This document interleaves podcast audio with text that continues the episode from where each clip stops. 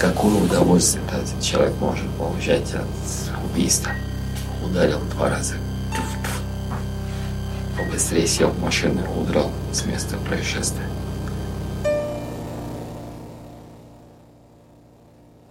Это подкаст «Медузы. Текст недели». Меня зовут Павел Борисов.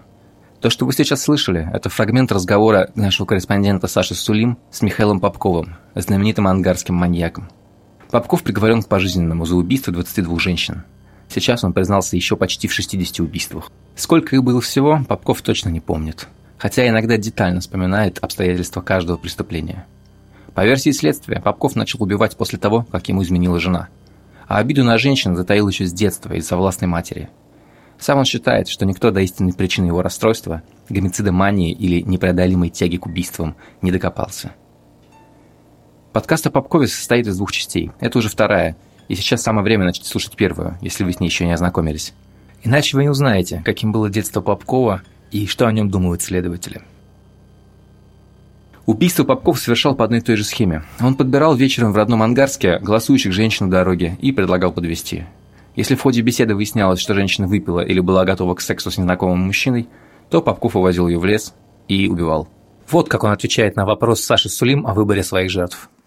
Хорошо, и когда лес и убивать, это значит что? Это должна быть какая-то другая ну, ситуация? Возможно, да. То есть женщина должна быть Э, в другое, то есть она не на работу должна спешить, а наоборот не спешить куда-то. Вот, скорее всего, так, да. И подвыпивший быть. Или вести себя так, что и вообще наплевать, куда поедем. Главное гулять. Почему вас так это злило? Или а так вы вообще считаете это правильно? Ну, С точки зрения человека, вот я на, можно я так на вас как бы Давайте. спроецирую? Угу. Где-то вы там в клубе Вариант номер один. Кто-то из вас там потрезвеет будет, он вызовет такси, посадит вас, вас до гостиницы отвезут. Вариант номер два. Он сам сядет, прокатится, проконтролирует, что вас довез до гостиницы, и потом вернется дальше догуливать. Вариант номер три, когда это не в клубе, а вы пошли куда-то к семье, на, на какое-то торжество, вообще никуда не пускать. Все вот здесь на диване постельная чистая, постелена, ложитесь, никуда я вас не отпущу. Прямо хозяин нормальный говорит. Это вот как оно должно быть. Ну а если вот произошло, что не, не так? Что-то не так произошло. Муж ей там дома по глазу дал. Все там, она там вся в подтеках, кривая, никакая пьяная. Она можно звонится. Что случилось? Да там с мужем поругалась. Куда? Да к родителям поеду, увезите меня туда-то. Приехал человек к родителям, поставил возле подъезда, проконтролировал, чтобы поднялось. Угу. Смотрю, чик, свет зажегся. Ну, видно, когда через кухонное окно при нашей хрущевской планировке ну, да. видно, свет зажегся в коридоре. Угу. Ну и все. С чувством выполненного долга, что сделал доброе дело. Ну, то есть были те, кто... Да, были не... с кем и сидел, и выпивал. И зная в этот момент, что в конце это закончится? Нет, заведомо человек вот не спровоцировал ничего. Не было никакого как предвзятого отношения, как это слово, ну, предвзятого или там какого-то негативного отношения. Угу. Ехал домой, привез. Даже если Телефон попросил. Единственное, если мне уж человек как бы, ну, симпатичен. Что было ненормально в 80 случаях? В смысле, вам 8... прямо надо подробности нет, рассказать, нет, ну, ну было как, что... что и... Нет, в беседе с Сашей Сулим Попков не говорил о том, как именно убивал. Казалось, ему не хочется углубляться в детали. Как объясняет следователь Евгений Корчевский, который ведет дело Попкова последние несколько лет, это в первую очередь связано с тем, что интервью брала девушка. Корчевский говорит, что с мужчинами, в том числе со следователями, Попков гораздо охотнее делится деталями убийств и подробно вспоминает все обстоятельства. Он вообще более свободно общается с мужчинами, поскольку негативное отношение к женскому полу никуда не делось, говорит следователь.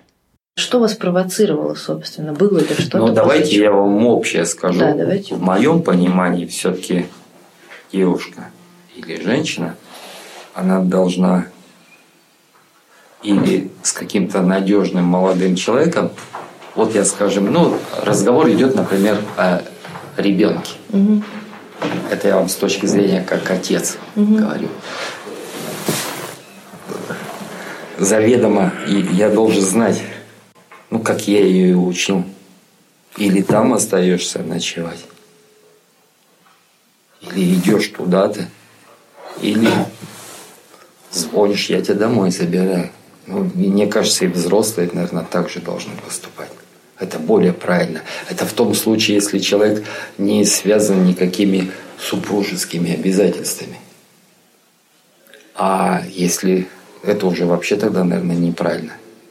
Правильно, я вас понимаю, что те люди, которые не согласны в том, что вы сейчас описали с вами, или считают по-другому, или ведут себя по-другому, они, как бы, получается, не должны жить. Да почему нет? Это-то уже другой вопрос. Вы видите, как не должны жить. Это уже другой вопрос.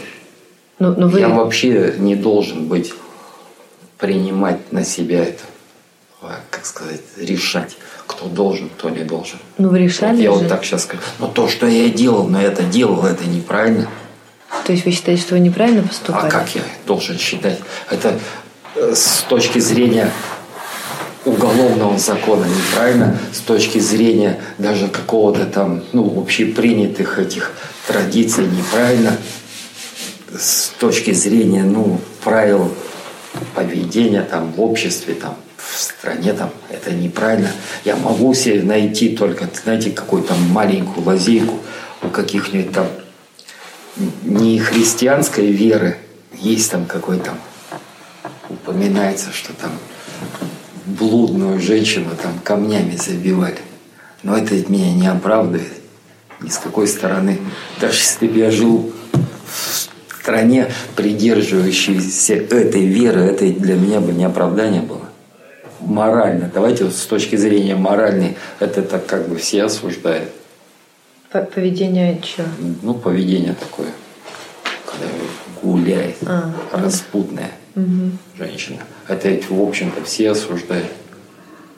Извините за такой вопрос. Вы с каждой из этих женщин вступали в некую Нет. связь?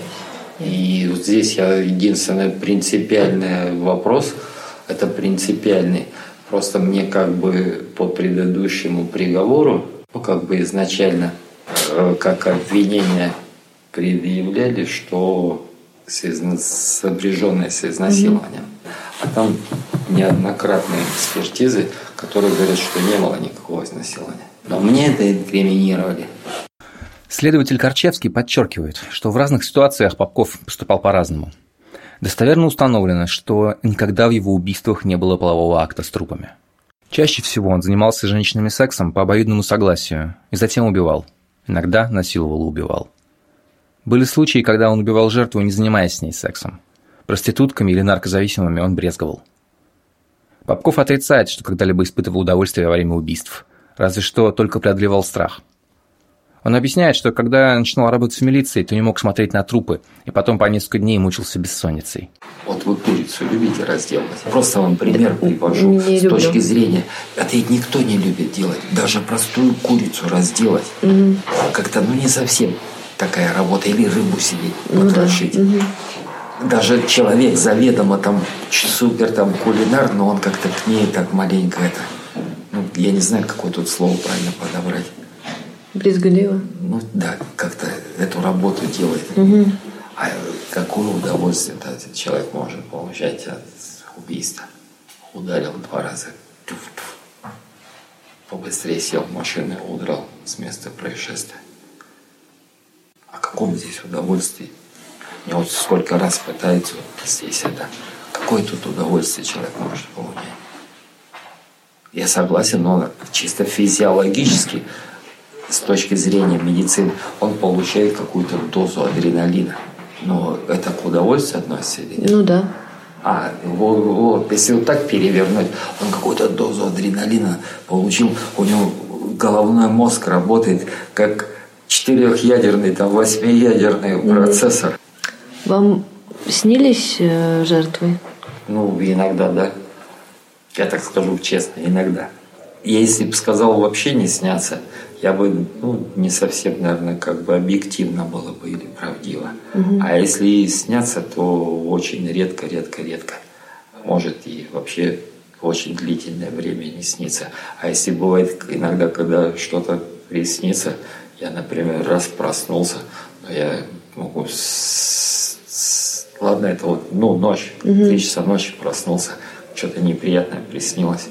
Я себе на мысли ловлю, вроде даже не связано с этим. Просто какой-то момент, что-то где-то там не получилось, или там с ребенком что-то mm-hmm. произошло.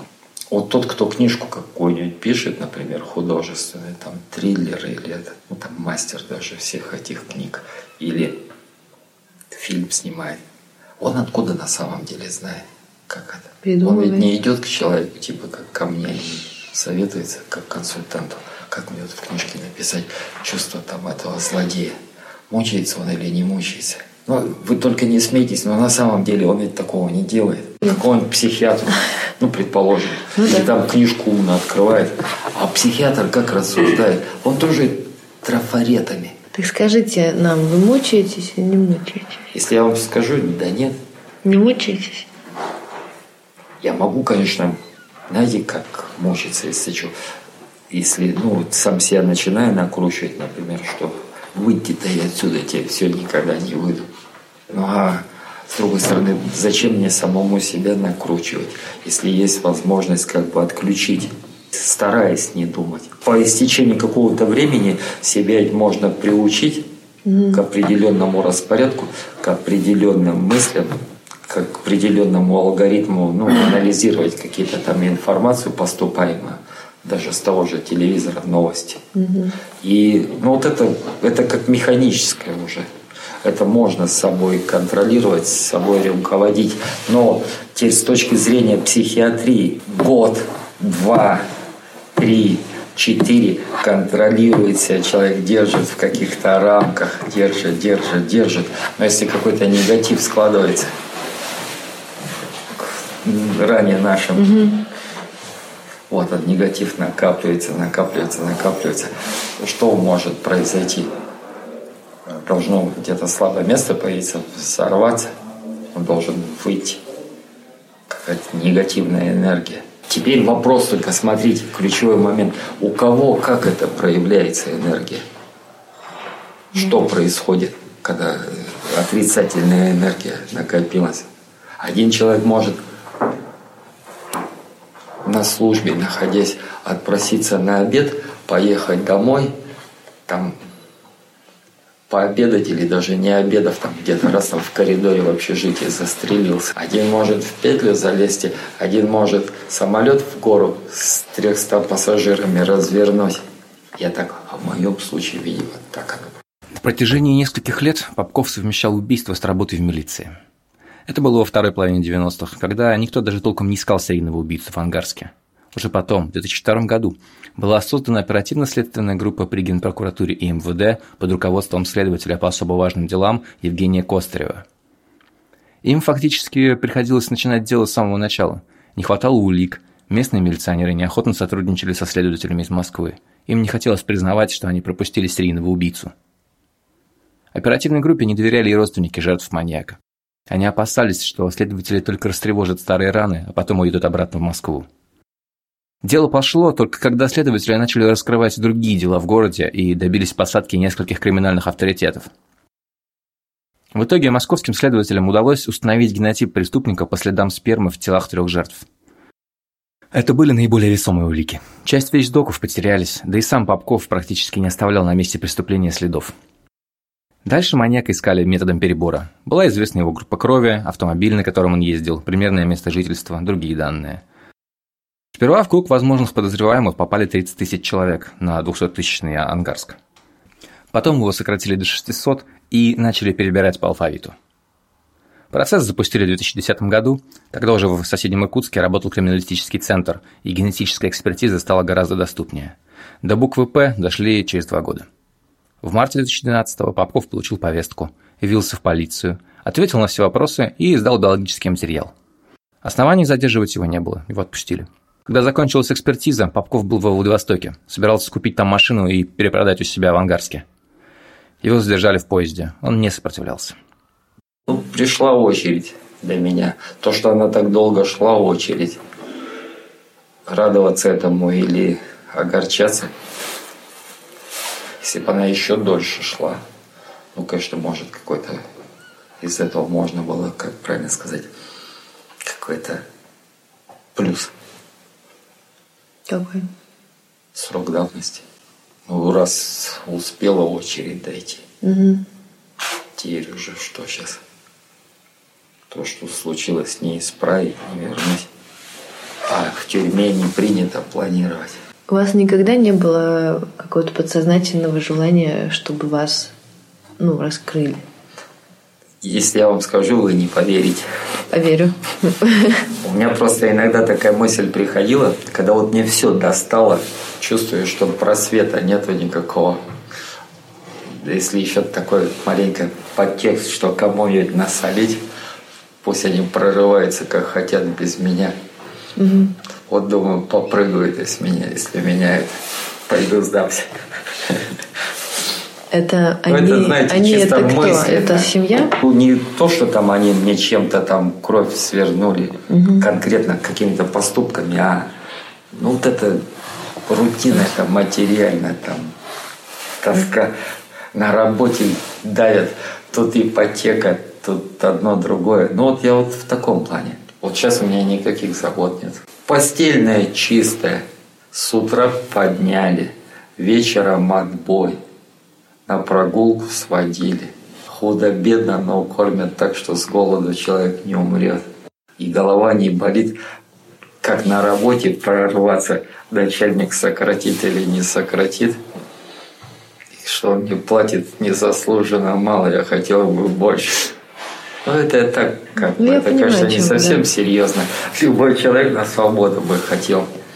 Вы знаете, что вас называют ангарским маньяком? Да, как хотят, пусть называют. Я на это повлиять не могу.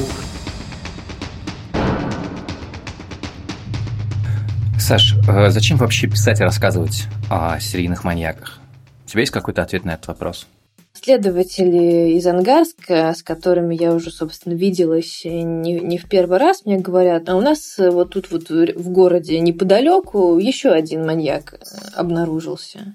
И вот мы опять, э, собственно, по той же схеме его ищем. Когда я уже улетала из Иркутска, была новость, у нас был текст о том, что в Новосибирске, что, в принципе, очень недалеко от Иркутска, судят тоже бывшего милиционера, который якобы тоже на протяжении 20 лет убивал э, девушек и женщин. Я говорю якобы, потому что там не доказано, и человек не признает вину. Ну, то есть мы не знаем, так ли это, но тем не менее. То есть видно, что этого много, это не прекращается, и люди почему-то действуют, ну, как кажется, по одной и той же схеме. То есть это какой-то человек, у которого есть больше сил, чем у, у- у его жертв, да, ну, мужчина, понятное дело, более сильный физически, чем женщина, и он решает, что он может э, э, женщину убить, что он вправе, у него есть какая-то э, какие-то причины для этого.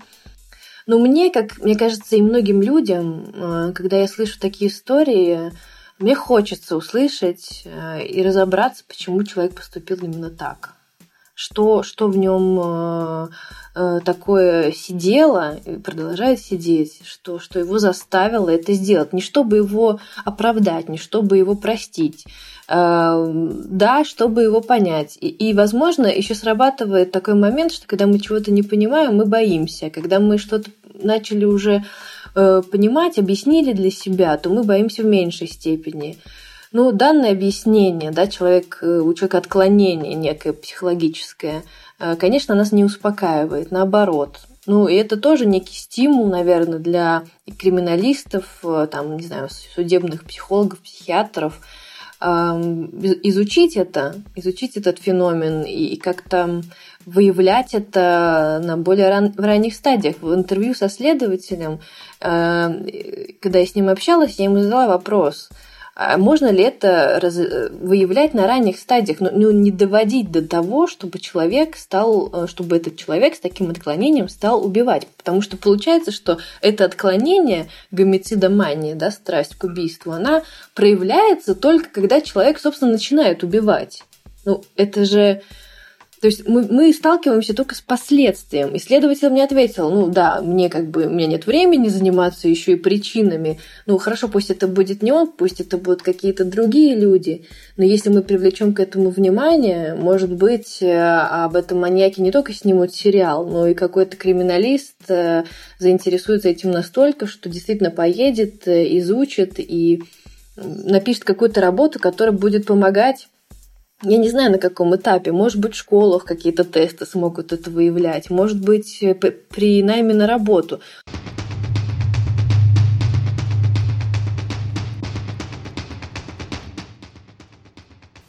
Может, ну и лучше было бы. Хотя я не думаю, что это лучше было бы. Если бы вас сразу поймали? Да. В том плане, что, знаете, как бы есть и третья сторона, которая самая пострадавшая из этого была бы. Кто? Ребенок. Ваш. Это да, это самый-самый, это вот самая кто сторона бы больше всех бы пострадала. Это в дальнейшем, это уже, как я вам и пытался сказать, это самая видимая часть айсберга. То, что ее официально озвучили. Я даже не пытаюсь возражать. Даже если я буду пытаться возражать, что это все-таки причина не измены супруги. Но я, значит, должен сказать что-то другое, а я другую причину не могу назвать. Я только предполагаю, значит, все-таки может это какая-то более глубокая причина, она копилась там. И вам не помогает ее найти? А кто мне поможет найти? Ну, я как есть реально. Есть ли такие какие-то специалисты? Ну, конечно. Которые могут это сделать? Да. Ну, я с такими не пересекался. А с кем вы... А с другой стороны, по большому счету, ну, найдет он эту причину. А что она даст? В какой-нибудь учебник криминалистики это запишет? Что такой-то, такой-то? Ну, вы же Если это кому-то плюс принесет помощь, ну а в практическом помощи тем, кто ведет расследование, это все равно никакого оружия не даст. Михаил, скажите, а с кем вы сейчас э, общаетесь? Не считая Общаться, вот, э, у меня как бы кроме ну, моих дочки, жены и сестры, как бы не с кем общаться. Но, но вы с ними Ну, я- общаетесь? Да, стараюсь, переписываюсь. Вы пишете им? И получаю письма. Единственное, что здесь как бы бывают какие-то перерывы.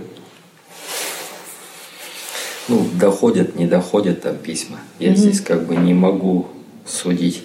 Например, не доходят они мне или мне не пишут, когда я длительное время не получаю. Больше не с кем. Приходило несколько писем как бы от разных лиц. Ну, я, если честно, ни на одно не отвечал. Там какие-то непонятные такие дурацкие предложения были. Типа? Чуть ли не помочь там в написании какой-то диссертации.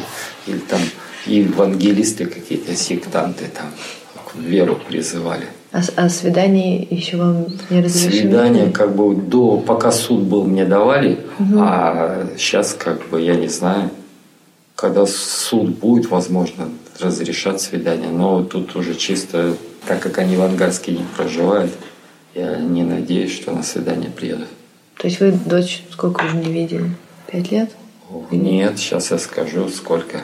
Я не могу я сейчас вспомнить, приезжала она или не приезжала весной. Или в 2015 в январе видел. Вот. Наверное, более верно будет. Сейчас 2017 закончился, два года, значит, не видел. А у нее свои дети есть уже? Ну да, внуком я стал. Дедушка. Мы не видели много. Нет. Фотографии? Но я как бы параметры, цифры знаю. Ну, при каких обстоятельствах и как роды были, это я все знаю. А видеть не видел. Ну, то есть с дочерью у вас прямо такая плотная связь, да? Вы... Да, сейчас сложно, как бы, и сказать-то так нельзя плотно. Сейчас я так еще предполагаю, что забот-то прибавилось, внимание все к ребенку. И даже если где-то там какое-то долгое время письма нет, то я тоже даже не позволяю себе мысленно, ну там, укорять ее. Тут ей сейчас не до меня. То бы нежелательно там им какие-то это, ну, последствия были. Благодаря нашей этому телевидению там или тому же интернету. Ну, не знаю, как оно дальше будет. Единственное, с точки зрения каких-то даже вот получения допуска на работу там или разрешения на учебу куда-то, для внука я уже не таким образом на его судьбе не отражаюсь. А с я мамой? в виду законодательно. А с мамой как бы, ну, давно писем не было. И я как бы не решаюсь написать. Почему? Что мне написать? Жив-здоров. Ну, Я не кажется, это любитель важно. письма писать, но я, если я, например, написал сестре, я просто попросил сестру, чтобы она меня там, ну, маме передала привет. А что я маме напишу? А она Я сестре сидел, писал, знаете, мысленно, вот все вроде соображаю нормально, вроде могу связать мысли и слова нужные подобрать. А эти это надо на бумаге. После нового приговора Попков вернется обратно в колонию. Он особо не переживает, что останется практически без связи с э, журналистами и о нем все забудут. Боится только, что придется жить в колонии, где очень маленький световой день и холодно. Попков хотел бы, чтобы о нем все забыли.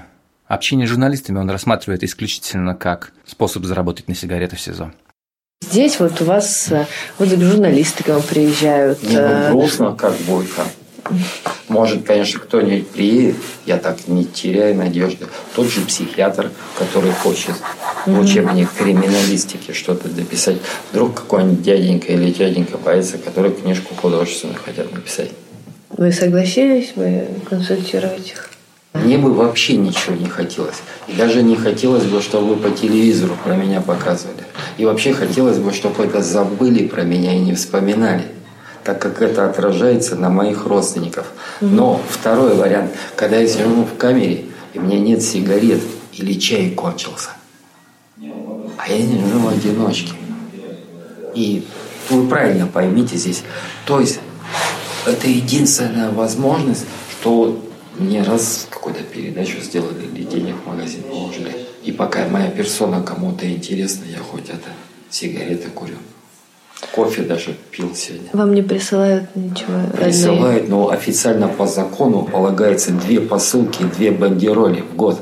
А правда, что второй канал хотел с вами контракт подписать на эксклюзивность общения? Я как бы не знаю вообще. Ну, я вот сейчас от вас как бы, да, разговор был об этом подписать, но вы как-то вот расшифровали на эксклюзивность общения. Я так как-то не задумывался над этим. Слово от вас эксклюзивность услышал, я как бы по-другому стал смотреть на это. Никогда ничего нового не добавляется. Наверное, каждый э, стыд себя тем, что вот я-то в душу залезу и информацию такую эксклюзивную получу. Но согласитесь, ничего не как новое что-то. Придумать что ли остается. Нет. Вот мне вчера, знаете, в упрек ставит. Вы мне это три года назад то же самое говорили. А я в ответ говорю, так я что, что-то новое должен был придумать. Значит, я вас не обманул, раз три года назад я вам это же самое говорил, и сейчас говорю это же самое. Я это не мог запомнить. Следователи рассказывают, что у Попкова феноменально хорошая память. Он помнит практически все обстоятельства убийств, причем самые мелкие, и детально их восстанавливает на следственных экспериментах. Сам он считает такие утверждения преувеличением. Если мне какие-то события неприятны, ну для чего я их должен запоминать? Ну Это вот сейчас, когда вы момент. ездили на, на место преступления, где там Нет, раскапывали, я, говорю, я не помню точно такого-то числа, а, ну, скорее всего, зима была, ездил я на такой-то машине, на такой машине с точки зрения э, даты регистрации. Я ездил с такого-то по такой год, значит, и все элементарно. Значит, зима или конец этого года, или начало этого. О какой феноменальности идет разговор? ну 80 человек, это Нет, как о бы... какой феноменальности Нет, ну не здесь феномен- идет разговор? феноменальности, просто хорошая память. Все говорит А хорошая детали память. я вот вам сейчас дословно, примерно, примерно дословно. Совершено убийство среднего роста, славянской внешности, обычного телосложения, ничего особенного. Запомнилось только такой-то элемент одежды. Что здесь феноменального? Попков, кажется, как следует из его слов, даже не хочет докапываться до корня своих проблем. Он говорит, что в этом нет никакого смысла. Но вот выйдет он от психиатра, который ему объяснит, что это не он злодей, а какие-то события на него повлияли. И дальше что? Ну, а, ну просто в чем тогда дальше смысл? А ни в чем. Все. Учиться, учиться и учиться, как дедушка Ленин говорил. По За неимением Человек так устроен, он лишь бы чем-то должен заняться. От этого он больше всего страдает, когда не занят. Ну, что-то читать, изучать, анализировать, сопоставлять, сравнивать. Что мне еще остается? Были ли мысли как-то что-то с собой сделать? Теоретически, теоретически, я бы, может, был бы и рад это сделать. И вообще поставить точку над «и», точнее, многоточие. Ну а теперь с точки зрения практической. Я нахожусь под телекамерой, которая на меня круглосуточно 24 часа смотрит. Через 15 минут подходит охранник, в глазок заглядывает. Я там в туалете, он мне в дверь стучит. Ты где там? Я говорю, да я здесь, раз дверью. С точки зрения практически. Моя какая-то попытка неудавшаяся, как расцениваться будет? Просто представление или я сам себе ухудшу условия содержания? Попытка была же уже? Ну, была, не получилось. Чтобы меня посадили в какую-нибудь камеру, потом, где там все будет это, мягким, покрыто. Забрали у меня даже кипятильник с крошкой. Решили того, что я когда захочу, могу себе чай там скипятить. При наличии кофе попить. Так это можно всегда сделать, успеть. Пока мне неплохо живется. Сегодня вот у меня есть книжка почитать, сигареты есть, еще там кофе есть. Когда уже совсем тяжело будет, вот все тоска. Писем с дома нету, ничего нету, вы не приезжаете, никакого разнообразия. А ведь никогда не поздно сделать. Когда захочу, тогда я сделаю. Я сам себе хозяин. Следователь Корчевский говорит, что Попков на самом деле дорожит своей жизнью гораздо больше, чем многие другие. Он постоянно делает зарядку, следит за здоровьем, даже несмотря на то, что курит, избегает конфликтов. Попков производит впечатление человека, которому очень хочется жить. Вот сейчас суд уже будет очередной ваш. Как вы вообще настроены? Там, я не знаю, есть ли какие-то... настроен, знаете, как... Чтобы суд в закрытом порядке был чтобы меньше все это афишировалось. Хотя этого избежать сложно, но то, что, например, на предварительное приедет там куча репортеров, но это погода не делает. То, что они на предварительном один раз побывают, но зато потом, например, полгода или год вообще никого в глаза не вижу. Ну, вы видите родственников жертв. А они тоже не каждый день приходят. А бывает вообще никто не приходит. Они один день, например, могут все прийти, как бы самый тяжелый такой момент. А потом может вообще там месяцами, неделями никого не быть. Тяжелый этот момент, когда ну, вы видите? Да, здесь как бы не буду кривить душу, тяжелый момент. На суде Попков обычно молчит, отвечает только на вопросы судьи, и не дает никаких особенных показаний, только подтверждает материалы наследствия. Не общается он и с родственниками своих жертв. Почему вы не хотите или не можете, или пока не никак не обращались к семьям? А для чего? Что это изменит?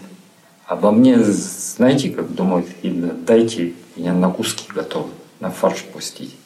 И что для них мои слова – а для вас лично этот момент ничего не изменит? А для меня он что изменит? Как бы облегчение какое-то. И когда вот человек так искренне там в чем-то кается, признает, можно ведь это, знаете, как перефразировать, что он преследует какую-то цель, или там вот изображает себя кающегося. А чтобы даже не было повода так говорить, лучше уж вообще ничего тогда не говорить. Если не можешь ничего сказать, лучше промолчи. Как угодно можно мои слова трактовать. Лучше уж промолчать. А то, что уже случилось, сейчас это, ну, все не поменять. Поздно.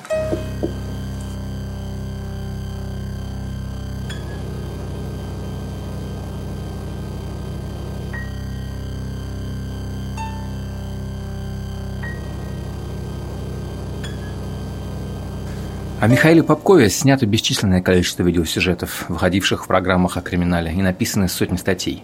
В основном в них описываются обстоятельства убийств и рассказывается о том, как его ловили. В прошлом году стало известно, что российская продюсерская компания Yellow Black and White собирается снимать о Попкове сериал из восьми серий. Для работы над картиной авторы ездили в Ангарск и общались со следователями, с местными жителями и самим Попковым. Сериал художественный, не документальный.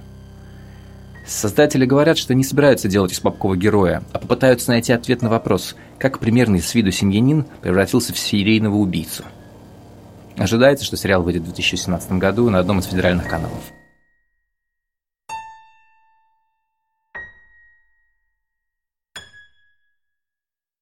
Это был подкаст «Медузы. Текст недели» о деле ангарского маньяка Михаила Попкова – Спасибо, что слушали, спасибо, что оставались с нами все это время и все эти две серии.